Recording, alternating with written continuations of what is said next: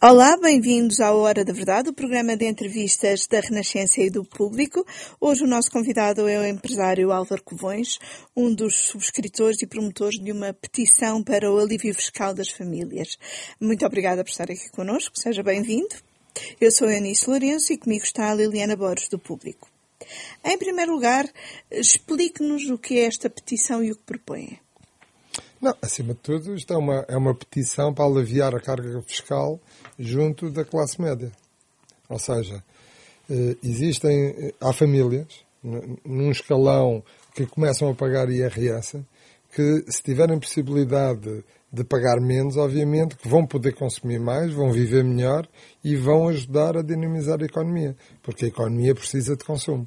E, portanto, um grupo de pessoas, eu não, não fui eu que tive a ideia, portanto convidaram para subscrever e achei absolutamente indispensável, porque eu acho que a única forma que existe para dinamizar a economia é as pessoas passarem a ter mais dinheiro para poderem consumir.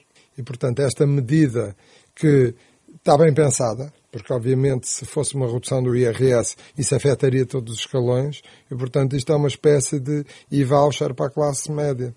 A classe média, eh, eh, em bom rigor, será a classe média baixa, não é? Porque são, é uma devolução de, de créditos de imposto pago para que as pessoas possam utilizar no consumo de bens.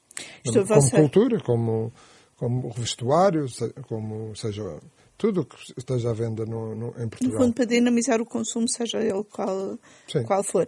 E que se aplicaria a 2 milhões e meio de famílias, de famílias com rendimento bruto inferior a 50 mil euros. É? Exatamente. É? E quando fala numa espécie de crédito fiscal de voucher, isto processar-se-ia como pelo alívio nas retenções? Não, é porque, porque isto é assim. O, o, o tema do IRS é que, se, é que se, se atualiza e reduz as taxas, depois isso afeta os escalões mais altos. Porque o pagamento é por escalões. Uhum. E, portanto, a única forma de conseguir fazer isto sem ter impacto em todos, principalmente os escalões mais altos, é a criação deste crédito fiscal que, no fundo, é a continuação de uma... De, isto é uma ideia que, no fundo, vai beber aquilo que o Governo está a fazer neste momento com o IVAUCHA sua avaliação é que o e-voucher é uma boa medida que pode ser replicada uh, Neste caso, exatamente, em vez de ser, enquanto o e-voucher foi uma medida em que as pessoas ganhavam um crédito sobre os consumos que faziam na cultura, na hotelaria e na restauração, aqui seria, aqui seria completamente diferente. Seria muito mais abrangente e seria um crédito de 25% do imposto pago para as famílias até esse, até esse patamar de rendimento. Portanto, um crédito de 25% do dinheiro pago para poder utilizar também no seu dia a dia. E, portanto, isto era a única forma de não, de, de não incluir, obviamente, os escalões superiores. E, portanto, é uma forma, e aliás, e obriga as famílias a consumirem, que também é importante. Que expectativas é que tem sobre, sobre esta iniciativa? Acha uh, que uh, os partidos vão, pelo menos, uh, discutir uma ideia como esta? Eu, eu, acho que não me passa pela cabeça isto não ter unanimidade no Parlamento. Vai, isto é uma medida que se destina aos escalões mais baixos, portanto, as famílias são, no fundo, são as primeiras que estão a pagar, não é? Porque abaixo desses escalões há, há, há, uhum. há praticamente há um reembolso do IRS e, portanto, não, não faz sentido. Não consigo. Não, não, acho que vai ser incompreensível como é que os políticos. O que é que vão inventar para não aceitar esta ideia? Mas há sempre aquela preocupação com o equilíbrio uh, do déficit, com como é que se uh, compensa este alívio fiscal? Por duas medidas. Para já, porque o, o, esse, esse, esse, crédito de imposto, obviamente, se for utilizado no consumo, obviamente vai criar receita fiscal extra, não é? Porque a pessoa, se for ao restaurante, vai pagar IVA. O restaurante vai ter mais, em princípio, apresenta lucros, vai pagar mais IRC. Portanto, há, há aqui um, um, digamos, um, uma, uma redistribuição. Uma redistribuição outra vez, quer dizer, aliás, o Estado é medido nos impostos porque é isso, não é? Depois acaba, ele devolve, mas depois recebe outra vez de novo. Mas, e, e depois, por outro lado, também eh, incentivamos o Estado a procurar determinadas poupanças nos gastos, às vezes gastos nas gorduras, nas chamadas gorduras, para, para equilibrar isso. Mas o que nos parece absolutamente indispensável, indispensável é que a classe média passe a ter mais poder de compra. É assim, os países só, só, só se tornam, só crescem e só se tornam mais ricos enquanto, enquanto nações quando a classe média tem mais poder de compra. E, portanto, uma, uma, uma ideia de, de devolver, de dar um de fazer com que as famílias possam viver melhor. Quer dizer, não estou a ver que partido é que, vá, é que não vai aceitar esta ideia. Dizer, e, e, aliás, entre os. A não ser que a gente viva numa ditadura. Nas ditaduras é que são assim. Não, não, não, não. Nós não queremos fazer o bem, nem redistribuir. Aliás, entre os subscritores estão figuras de várias áreas políticas. Há ex-secretários de Estado, tanto do PS como do PSD, figuras de várias áreas da sociedade. Como é que foi possível esta abrangência? Porque Também é sinal de que. A ideia é tão, acho que a ideia é tão, tão. acaba por ser uma ideia unânime. Há um conjunto de famílias que pagam IRS. Sabemos que a carga fiscal em Portugal é das mais altas do mundo se conseguirmos dar um crédito fiscal, ou seja, aliviar fiscalmente essas primeiras famílias que são, estamos a falar de 2 milhões e meio, obviamente que só vamos fazer o bem, vamos melhorar a vida das pessoas. Quem é que se poderia recusar a assinar uma proposta destas? Não é uma, não é uma, não é uma proposta alucinada que, que vá criar um desequilíbrio absurdo nas contas públicas, pelo contrário. Portanto, isto, isto, é o caminho e, e, eu acho que isto é o papel da sociedade civil, porque nós não podemos continuar a viver com as ideias só dos partidos, não é? Eu acho que nós, enquanto sociedade civil, também temos que participar, também temos que contribuir, porque só assim é que se constrói um país melhor. Em que medida é que esta petição é também da ideia de um, partido, o PS, neste caso, é, enquanto governo, tendo em conta que o Primeiro-Ministro anunciou um, medidas fiscais, eh, agora a incluir no próximo Orçamento de Estado, que incluem justamente o desdobramento do terceiro uh, e do quarto uh, escalão do IRS. Um... Essa, normalmente os políticos, quando anunciam isso, depois dá 2 euros. Eu, pelo menos é o que eu leio, costumo ler no Jornal Público. Mas discorda... Seja, não, não tô, isto não é uma crítica a este governo, é uma crítica aos últimos 40 anos. Sempre que ouvimos um anúncio, depois vocês, jornalistas, acabam por escrever isto vai dar 3 euros por, por, por, por por família ou por contribuinte. Mas discorda desta, desta, não, não, desta não, forma tudo... de alívio fiscal em que medida é que, que aquele que propõe é, é, aquele que propõe, aquele que subscreve é diferente uh, porque da é completa, porque abrange, porque este é muito claro objetivo e estamos a falar na, na, na devolução de 25% do IRS pago por 2 milhões e 500. Mas o que é que leva a crer que, este, que esta petição e 25% será... é muito dinheiro do IRS paga. Não sei se, se vocês olham para o, para o, para o recibo de vencimento no fim do mês e provavelmente, se olharem, façam as contas aos 25%, que será um crédito que depois pode ser utilizado naquilo que as pessoas necessitam, não é? no dia a dia, para comprar roupa, para pagar a escola dos filhos, para ir, para ir ao teatro, para fazer umas férias. Como empresário, sente que é isto que neste momento está a faltar a, a Portugal. É um incentivo que ponha a economia a funcionar. A economia Sim. portuguesa, eh, segundo dados recentes, é das que está a demorar mais tempo a, a funcionar. Nós temos aqui dois temas a economia portuguesa, eh, nestes últimos anos, beneficiou muito de um fluxo turístico fora do normal. Fora do normal, quando comparando com, com a generalidade dos países do mundo. Sabemos que o crescimento do turismo vai ser mais lento. E, portanto, a única forma de garantir crescimento económico e consumo será através dos portugueses. Aliás, nós vimos que este verão, o que salvou, entre aspas, um pouco a restauração e a hotelaria foi foram os portugueses.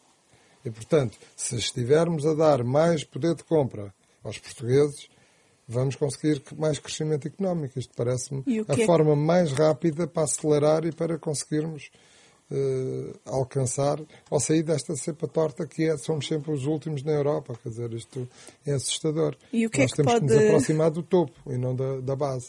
E o que é que pode salvar o setor da cultura e, sobretudo, o setor dos espetáculos, que é aquele que lhe diz mais, mais respeito? Em primeiro lugar, é que nos deixem trabalhar. Espera que da reunião do Infarmed desta quinta-feira saiam boas notícias para esse deixem-nos trabalhar que tanto pede? Nós que somos todos, nós viramos, somos mais especialistas na pandemia do que em futebol. Porque já tivemos mais horas de pandemia nos meios de comunicação do que temos de futebol. E toda a gente entende futebol, não é? Porque pelo menos os que seguem o futebol são todos treinadores de bancada e nós somos virologistas de bancada. E, portanto, aquilo que temos assistido é que, de facto, o mais fácil para os especialistas é sempre fiquem todos em casa, porque aí de certeza que a pandemia está controlada. Só que a vida não se faz, não vive só, nós não vivemos só com este vírus. É impossível construir uma sociedade, uma economia com as pessoas em casa e, portanto, por isso é que se desenvolveu as, famílias, as, as vacinas e por isso é que muitos países estão a abrir. Por exemplo, ainda vimos o anúncio esta semana da, da, da Presidente da Comunidade de Madrid eh, que vai abrir tudo. Vão, vão, vão a, a, a, vacinação Em Espanha já atingiu 70%, e, portanto, entende, as pessoas estão protegidas e vamos ter que viver com o vírus. Eu acho que temos também que, de uma forma muito objetiva, ter muito mais seriedade e saber que há muito mais problemas para além da pandemia. Agora, das duas, uma, ao menos nos venham dizer, as vacinas não, não funcionam. Nós temos um nível de, vacinação absolutamente extraordinário e, e, e, no caso dos espetáculos, quer dizer, eu vou dar um pequeno exemplo. Vamos imaginar um espetáculo no, no Parque das Nações vem uma pessoa de Sintra, no comboio. O comboio vem apinhado de gente, porque neste momento os transportes públicos podem Já estar a 100%. Limite. Não constitui perigo para a pandemia. Muito bem. Depois chega ao Campo Grande ou ao Recio e, e, vai para o Metropolitano, para apanhar para o Parque das Nações, e também o Metropolitano, hora de ponta, completamente cheio. Assim que chega à porta da sala de espetáculos, não, não, agora vamos entrar num mundo novo, certificado. Ou uma prova de que fez um teste que está negativo. E depois vai para um lugar sentado, só pode andar pela direita, senta-se, não se pode levantar, o espetáculo não vai ter intervalo, porque isto aqui é um perigo de contágio. E depois, quando termina, sai de uma forma organizada e a partir daí entra na selva outra vez. Mete-se no metro, completamente cheio de gente, mete-se mete um comboio completamente cheio e já não é problema. Quer dizer, eu acho que já não podemos continuar a viver assim. Principalmente quando isso está a afetar um setor, porque as pessoas. Nós temos tido uma publicidade enganosa, porque o governo tem anunciado um aumento de lotação nos espetáculos. Neste momento, a última resolução do Conselho de Ministros aumentou para 75%. Mas de lugares e... sentados. Não, o Governo não diz isso. A DGS diz. E depois a DGS eh, eh tem um, um, acordo ortográfico que toda a gente desconhece, que diz que lotação quer dizer lugares sentados. Nós já temos procurado, no, até nos dicionários mais antigos de Portugal, e não encontramos nenhuma definição de lotação de uma sala de espetáculos que seja só lugares sentados. Porque as, as, as, até os transportes públicos, o, o, o metropolitano tem uma lotação de, com alguns lugares sentados e outros de pé, não é? É uma lotação mista. E, portanto, quando o governo terminou 100% de lotação dos transportes públicos, a DGS não veio dizer só os lugares sentados. E, portanto, nós temos tido este, este digamos, este malabarismo de, de, Isto é ilusionismo, não é? Porque é por, por, toda a gente olha para a mão esquerda que se vê. Não, já podem trabalhar, 75% de lotação. E depois, quando vamos ver, afinal, não, é, não acontece isso. Portugal não é um país rico. Portugal tem uma falta imensa de equipamentos culturais. O país não é só Lisboa e Porto. E, portanto, a, a generalidade de, dos eventos acontece ao ar livre. E mesmo em sala, do ponto de vista da atividade económica, muitos espetáculos, aliás, basta ver, por exemplo, o Altice Arena. O Altice Arena, se vamos ver o número de espetáculos que teve nestes últimos 19 meses, se calhar nem 10 teve. Porque a maioria dos espetáculos que acontece lá é numa tipologia mista. Lugares sentados na bancada, lugares em pé no, no, no, no chão, no piso zero. E, portanto, acontece, sei lá, o Coliseu e o CCB são mistos. Tem lugares sentados e tem galeria de pé. E 80% da nossa atividade económica no setor cultural advém dos eventos sempre em pé. Aliás, é muito simples. Um espetáculo, sei lá, os do Weekend. Eu tenho um concerto dos do Weekend no, no, no Altice Arena daqui a 400 dias. Provavelmente a receita de, de, venda de bilhetes só de, só de um dia, vou fazer dois, é, é superior à receita da generalidade dos teatros em Portugal no ano inteiro. Só para percebermos porque, a justificação porque é, que 80, porque é que nós temos um peso de 80%. Obviamente, depois entram os grandes festivais, também não aconteceram. Obviamente, depois a, a, todas as festas norte a sul do país, que obviamente Romarias, que é tudo de pé, não é? que também não aconteceram. E, portanto, 80% é uma violência muito grande para um setor económico. Mas tens expectativa, tens esperança que seja agora que se acaba com esses limites? Eu, a esperança que o setor tem foram as palavras do governo e do primeiro-ministro que, atingidos os 85%, acabavam as restrições. Só que a única preocupação é que sentimos uma mudança de, de discurso de novas regras depois, antes, de, só vamos anunciar as novas regras depois da reunião com o Infarmed. Mas, que eu saiba, houve uma reunião com o Infarmed há, há um mês, um mês ou há seis semanas. Um mais. Quando foi anunciado as três fases uhum. finais de desconfinamento. E quando nós assistimos a Dinamarca, na Dinamarca, por exemplo, já não se pede certificado em lado nenhum. A Inglaterra também Inglaterra dos certificados. dos certificados. E estamos a falar de países onde a vida voltou ao normal. A Espanha, começa pela Comunidade de Madrid, está a avançar no mesmo sentido. Porquê é que Portugal está Bélgica... a demorar mais que os outros? Cautela? Porque, porque eh, nós temos um conjunto de, de especialistas que a única forma de acertarem sempre é, é serem super cautelosos. Se, se os especialistas disserem estamos todos vacinados, vamos voltar à nossa vida normal, se há uma coisa correr mal, perdem o seu lugar no céu, não é? No lugar do estrelato. Porque nós temos que encontrar um ponto de equilíbrio, porque não, obviamente nós não somos negacionistas, nem, nem, somos alucinados. Porque quando nos pediram para não, para não trabalharmos, nós não trabalhamos. Mas quer dizer, mas tem que ter limite. E agora, quando nós vemos que num sítios o vírus é perigoso, é um foco de contágio e noutros não é, não, isto também não pode ser assim. Tem que haver, a regra em, tem que ser igual para todos. Em abril foram feitos os eventos testes da, da os eventos piloto da cultura, dos quais nunca se soube exatamente uh, resultados. Chama-se isso 25 de abril sempre. Era suposto serem um indicador para, para a abertura ou não porque deste tipo. Eu acho que as pessoas, quando estão na. O poder é embriaga. E as pessoas esquecem-se do que é que é democracia e liberdade. E principalmente as pessoas às vezes esquecem-se, quando estão no poder, que estão a servir o povo. Não estão os donos do povo, estão a servir. E, portanto, têm, determinada, têm muitíssimas obrigações. E, e, portanto, alguém decidiu que não devia divulgar os resultados. Mas Provavelmente. Isso, mas só, esse alguém foi a Direção-Geral de Saúde? Foi o Ministério? Não sei. Alguém da Saúde terá decidido isso. Mas isso quer dizer que correu bem ou correu muito mal? Se tivesse corrido mal, divulgavam, porque isso era a forma de poder dizer temos que fechar mais ou temos que manter mais regras para condicionar uh, a atividade. Mas... Na, na, nossa ótica, os testes só, iriam, só serviram para duas coisas: para demonstrar que a testagem funciona e para demonstrar que os testes são fiáveis. Porque se nós pusermos dentro de uma sala fechada 30 pessoas que estão negativas, claro que não, vão, não vai haver foco de contágio nenhum. Impossível. O vírus não, se, não, o vírus não, não vive sozinho, não, não, não nasce do nada. E, portanto, obvi, obviamente que os resultados tiveram que ser muito bons. Só que isto criava um problema. Estes testes foram feitos para salvar o verão. Mas, na realidade, não salvámos o verão. Não vou criticar se, se, está correto ou não, porque acho que, e deu para perceber por, por aquilo que vocês ou dizem na antena ou escrevem no jornal, que eh, a prioridade foi a vacinação. Nós cumprimos. Aliás, até há um tema muito, parece-me a mim, um tema muito delicado neste momento em cima da mesa. É que foi prometido aos miúdos de 12, 13, 14, 15, 16 anos, se vocês se vacinarem, a vida vai voltar a ser normal. Até, até existem muitos postos de vacinação de DJs e música ao vivo. Isto foi prometido aos miúdos.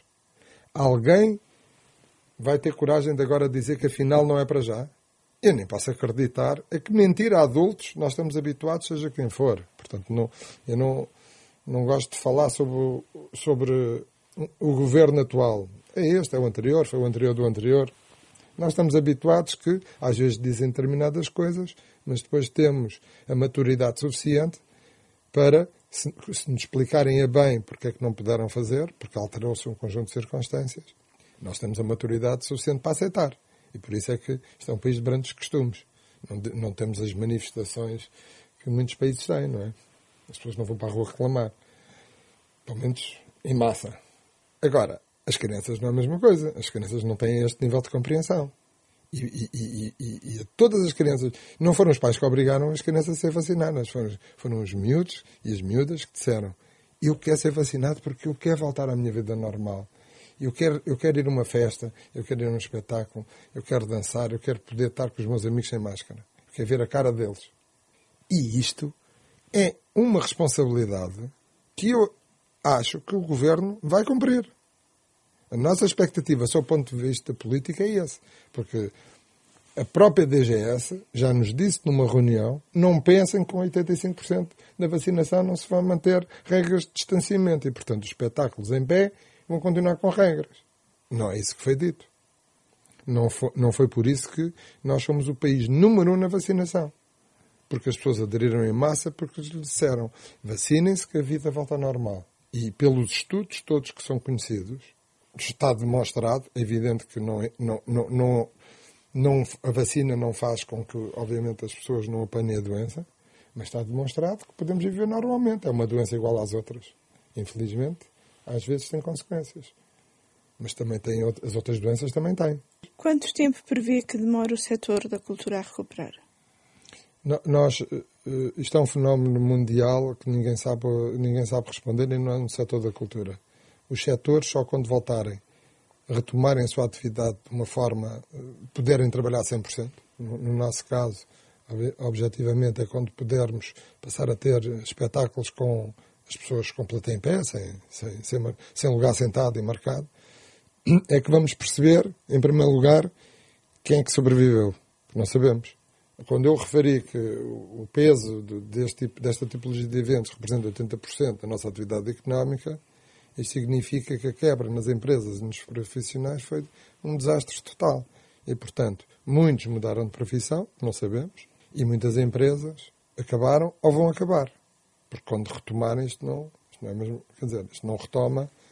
E, e, isto é como o futebol, quer dizer, não se retoma e o estádio, o estádio chega todos cheios de um dia para o outro. Isto vai retomar, isto é um processo gradual e, portanto, as empresas, terminado o, o, os apoios do apoio à reforma ou da layoff, obviamente, quando começarem, podem não, podem não resistir. Aliás, há o tema das moratórias, que acabam este mês. Portanto, isso, não sabemos qual vai ser o efeito das moratórias nas empresas. Talvez seja o, o mais, o, o, mais penalizador e não sabemos quem é que vai cá estar.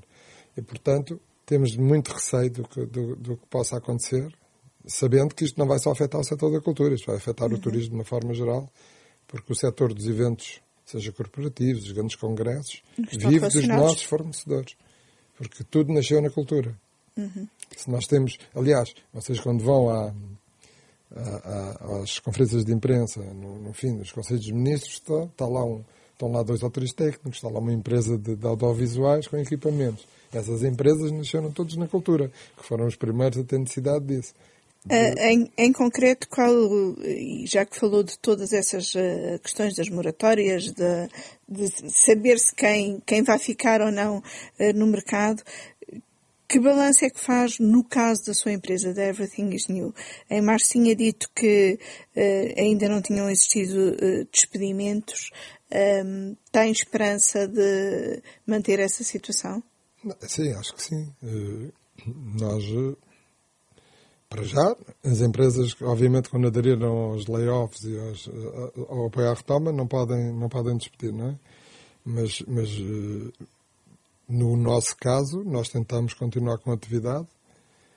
Uh, acho que temos sido arrojados, por exemplo, nós lançámos a exposição do Huawei, do Huawei em Lisboa, que é a maior exposição que ele já fez na Europa e, portanto, provavelmente é o maior evento cultural na Europa neste ano 2021 foi um ano em que ainda muita gente tem muita cautela, principalmente as grandes instituições, sei lá, como o Louvre, como, como a National Gallery, assim, uma série de instituições na Europa que tiveram muita cautela e não, não foram arrojados. Nós fomos arrojados, temos a, é chamada fuga para a frente, acreditamos naquilo que os políticos dizem, que, uh, e, para isso, e para nós foi muito importante, a vacinação era muito relevante, uh, estando a população vacinada, a vida vai voltar ao normal e, portanto, eh, no nosso setor nós não podemos planear, nós não somos como uma restauração, que nos podem dizer à quinta-feira, no sábado podem abrir, porque é fácil.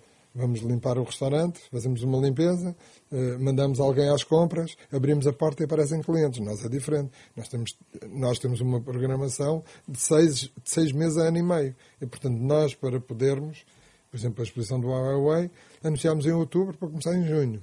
Porque também tem que ser divulgada, temos que conseguir as pessoas têm que, têm que ficar no mindset, porque ninguém acorda de manhã com, com, com, com um lembrete a dizer hoje tenho que ver uma exposição.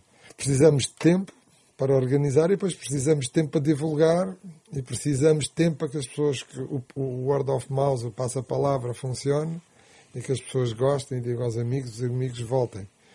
Nós, em três meses, conseguimos ter 50 mil visitantes, portanto, acho que, apesar de tudo, é um excelente resultado mas acreditamos que agora, estes últimos três meses, agora o fim de setembro, outubro e novembro, vamos ter um reforço ainda maior, principalmente turistas que começam-se a ver na cidade. Findas as moratórias uh, e uh, o programa de apoio de layoff que falava, um, haverá, calculo, como todas as outras outros setores afetados, uma dependência uh, daquelas que serão as medidas destinadas um, à cultura por parte, incluídas no plano de recuperação e resiliência. Como é que vê um, o que está a ser preparado no plano de recuperação e resiliência para, para o setor da cultura? Mais do mesmo. Nós em Portugal vivemos um sistema muito estranho na cultura. Nós com esta pandemia tivemos a oportunidade de chamar a atenção que existe uma coisa que é o setor privado da cultura. Nunca ninguém falou nisso. E quando vemos, seja o modelo de governo com Secretaria de Estado só ou com Ministério, ter secretário de Estado só, ter um Ministério, acaba, o resultado é sempre o mesmo. Porque eles existem fundamentalmente só para gerir o setor público da cultura. É, é a concentração deles. Aliás, eu posso dar um exemplo. A minha família está ligada ao Coliseu.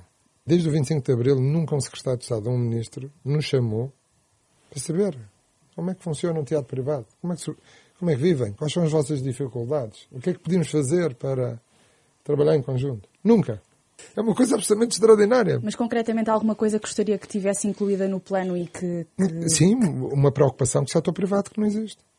Nós, eh, através da associação, associação, as associações do nosso setor, no meu caso a Associação de Promotores, fizemos uma campanha para, porque no, no plano inicial a cultura tinha ficado de fora, a campanha dos 2,5% para a cultura.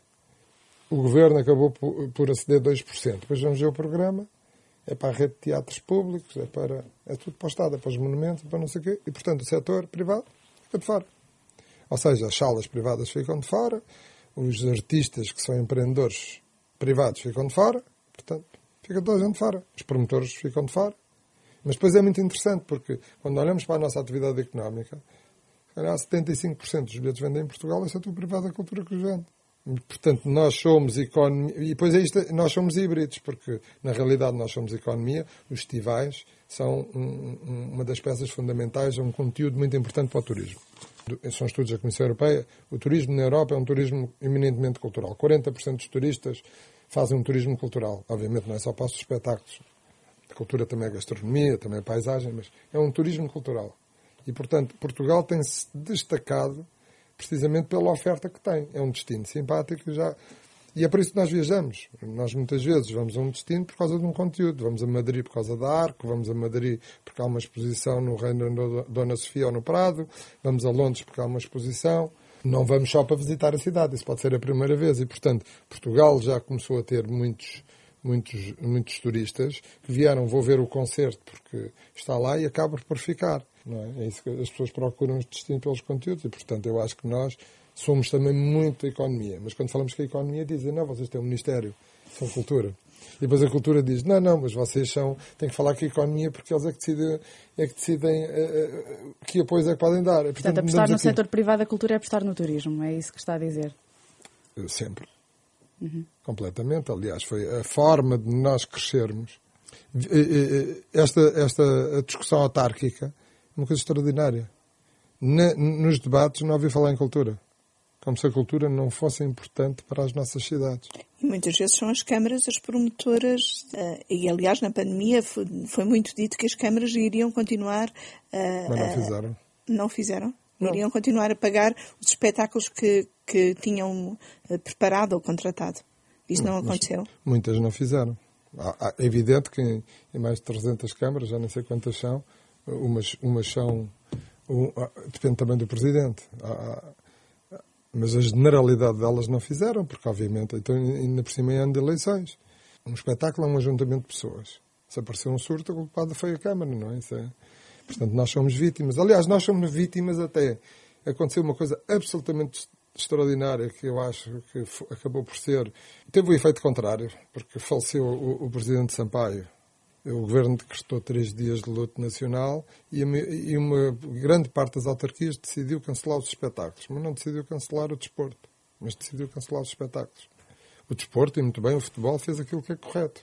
Vamos respeitar e vamos fazer um minuto de silêncio antes de começar cada jogo. Na cultura mandaram suspender a cultura. E depois foi muito interessante que no, nas cerimónias havia música. Não é? Dizer, isto é uma contradição. Aliás, o, o presidente Sampaio deve ter ficado tristíssimo connosco. Porque se há alguma coisa que eu sei que ele não queria, era que se suspendesse a cultura pelo luto dele. Pelo contrário, ele queria que se celebrasse o luto dele. Uma coisa é suspender uma festa do Conselho, porque há luto nacional. Outra coisa é a programação normal dos teatros públicos. Muito obrigada por ter estado connosco. Hoje ficamos por aqui. Para a semana voltamos com outro convidado.